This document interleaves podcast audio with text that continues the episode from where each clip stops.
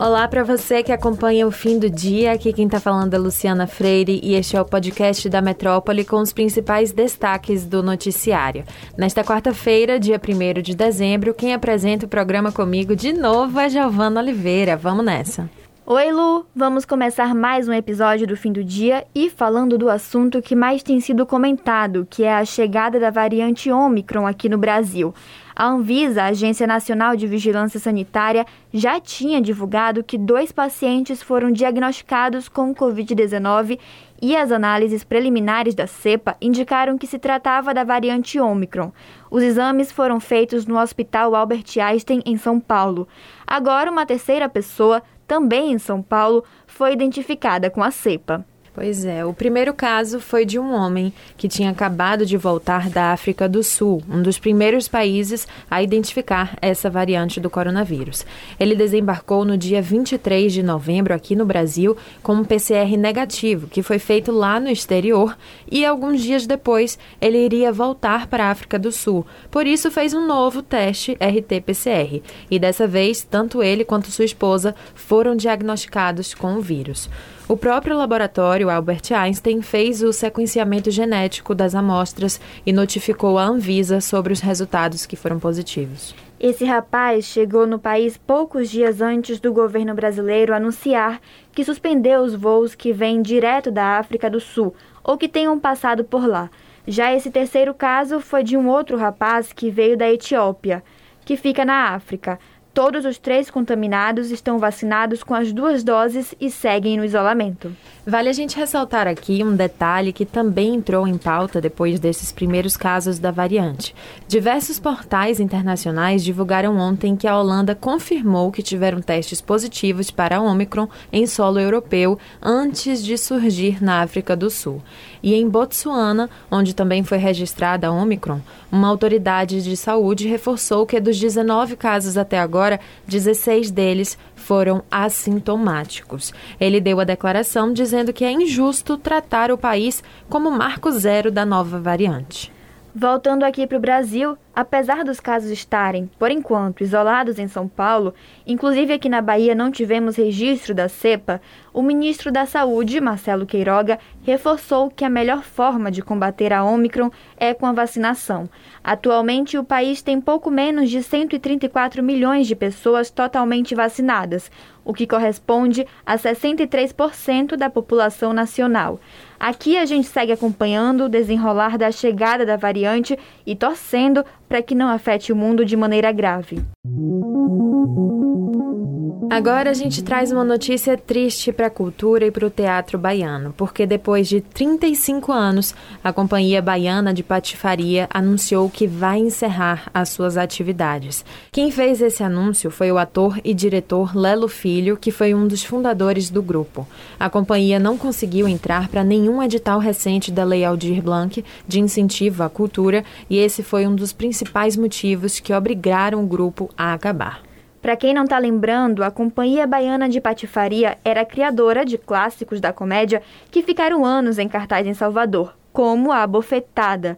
Para se ter ideia do sucesso que eles fizeram, a primeira exibição da Bofetada foi em 1988, com incontáveis temporadas e teatros sempre muito cheios. Eles rodaram mais de 70 cidades do país. Esse período de pandemia, com os teatros vazios, não foi a primeira vez que a companhia passou por dificuldades de não ser aceita em editais culturais. Em 2017, por exemplo, eles não tiveram esse incentivo de verba pública, mas compensou a presença da galera nas plateias.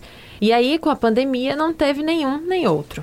Durante esse tempo de isolamento, eles tentaram se reinventar com lives, shows gravados, mas não surtiu o mesmo efeito de antes.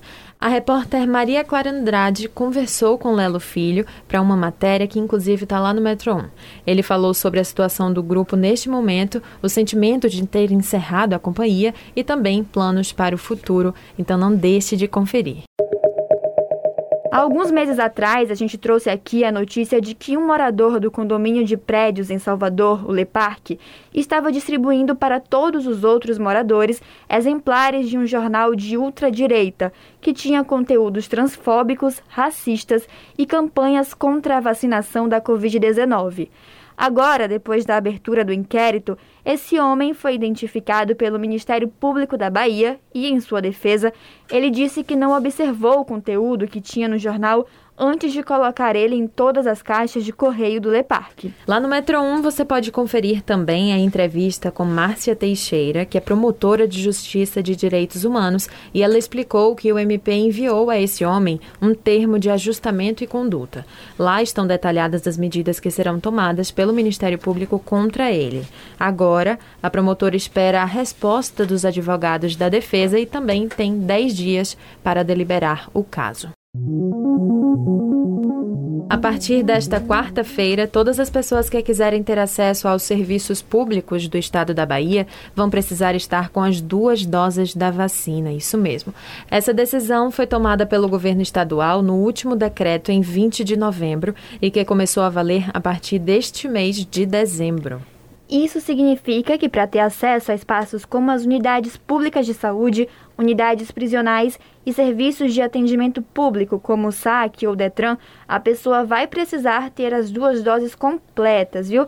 E a forma de comprovar isso é a mesma de sempre com seu cartão de vacinação físico ou certificado digital de imunização que você consegue pelo aplicativo Conect SUS. Além disso, vale destacar que a partir do dia 10 de dezembro, essa regrinha de vacinação completa também vale para ter acesso aos transportes intermunicipais. Sem vacina, a pessoa não vai conseguir se deslocar pelo estado usando as rodoviárias.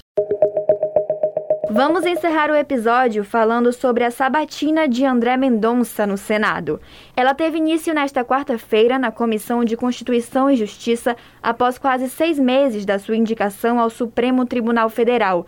André Mendonça é ex-advogado-geral da União e ex-ministro do governo Bolsonaro.